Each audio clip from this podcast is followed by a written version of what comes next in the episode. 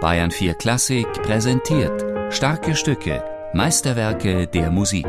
Immer samstags um 17 Uhr in Bayern 4 Klassik.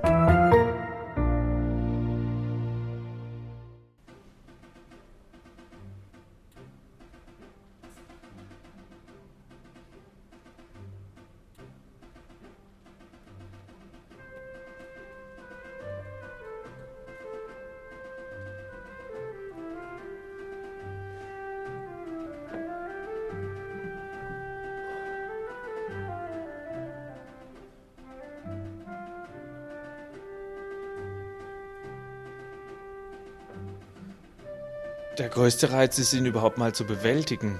Und dann die allergrößte Schwierigkeit ist der leise Anfang des Stückes, wo wirklich Nerven gefragt sind vom Schlagzeuger, weil jeder kennt den Rhythmus, man kennt das einfach, das Stück.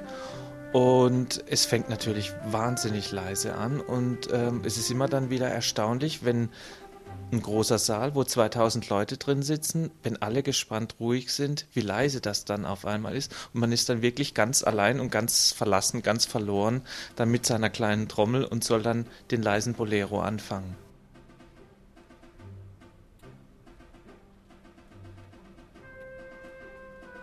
Vier Takte lang dauert das Solo der kleinen Trommel. Vier Takte pianissimo, bis die Flöte mit der Melodie einsetzt. Erst wenn nach und nach das Orchester hinzukommt, die Lautstärke zunimmt, legt sich bei Guido Markrander langsam die Aufregung. Nervosität zeigt sich ja oft im Zittern, im Zittern der Hände. Das kann ganz minimal sein, nur wenn man einen Stock, einen Trommelstock in der Hand hat, dann vergrößert sich das Zittern am Ende des Trommelstocks dann wirklich auf ein paar Zentimeter.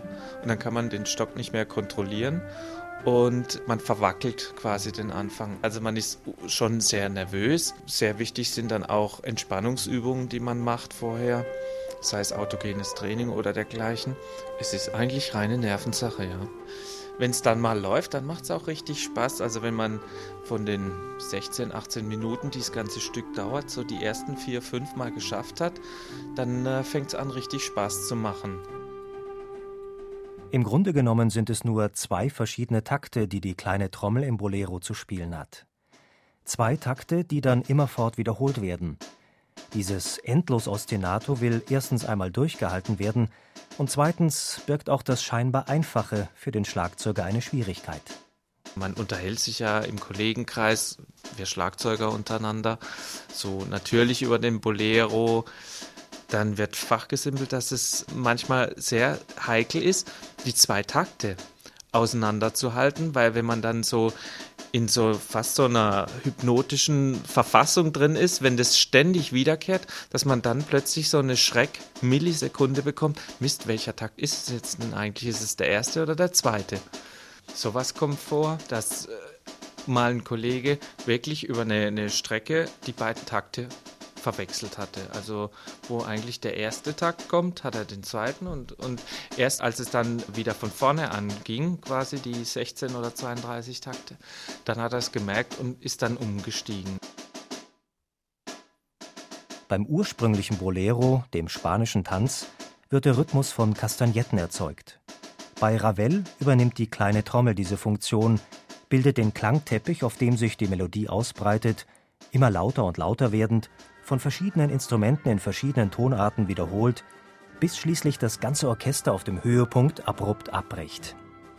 Nicht von ungefähr bedient sich Hollywood dieser komponierten Ekstase so gerne als akustische Untermalung für Liebesszenen.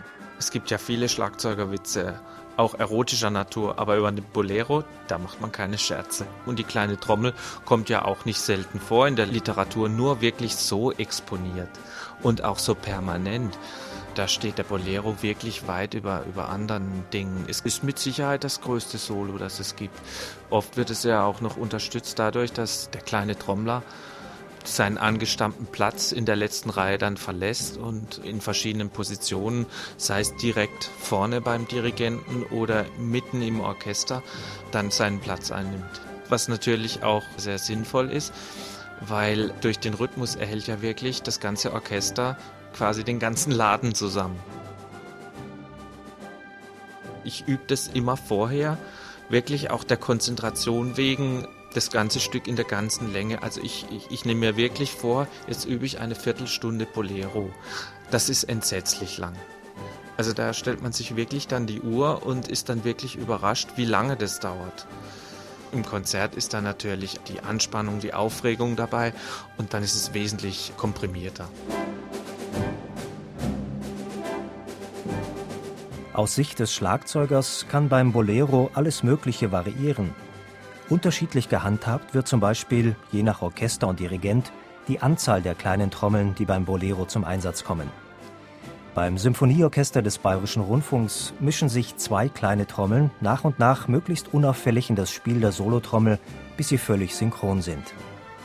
Guido Margrander liebt es, wenn die Trommeln dabei dicht beieinander stehen.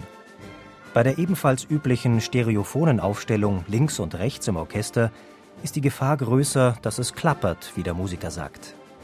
Einfluss auf den Klang der kleinen Trommel hat zudem die Wahl der Schlägel, der Trommelstücke. In diesem Punkt ist jeder Schlagzeuger eigen. Ich kann mich an einen Bolero erinnern mit einem Dirigenten, der mir gleich am Anfang sagte, er würde mir vorschlagen, ich sollte es mit den Fingernägeln anfangen, weil er möchte es sehr leise haben. Da muss ich zugeben, da hat mich dann doch der Ehrgeiz gepackt und ich habe es trotzdem mit Schlägeln gespielt und es ging dann. Es ging gut.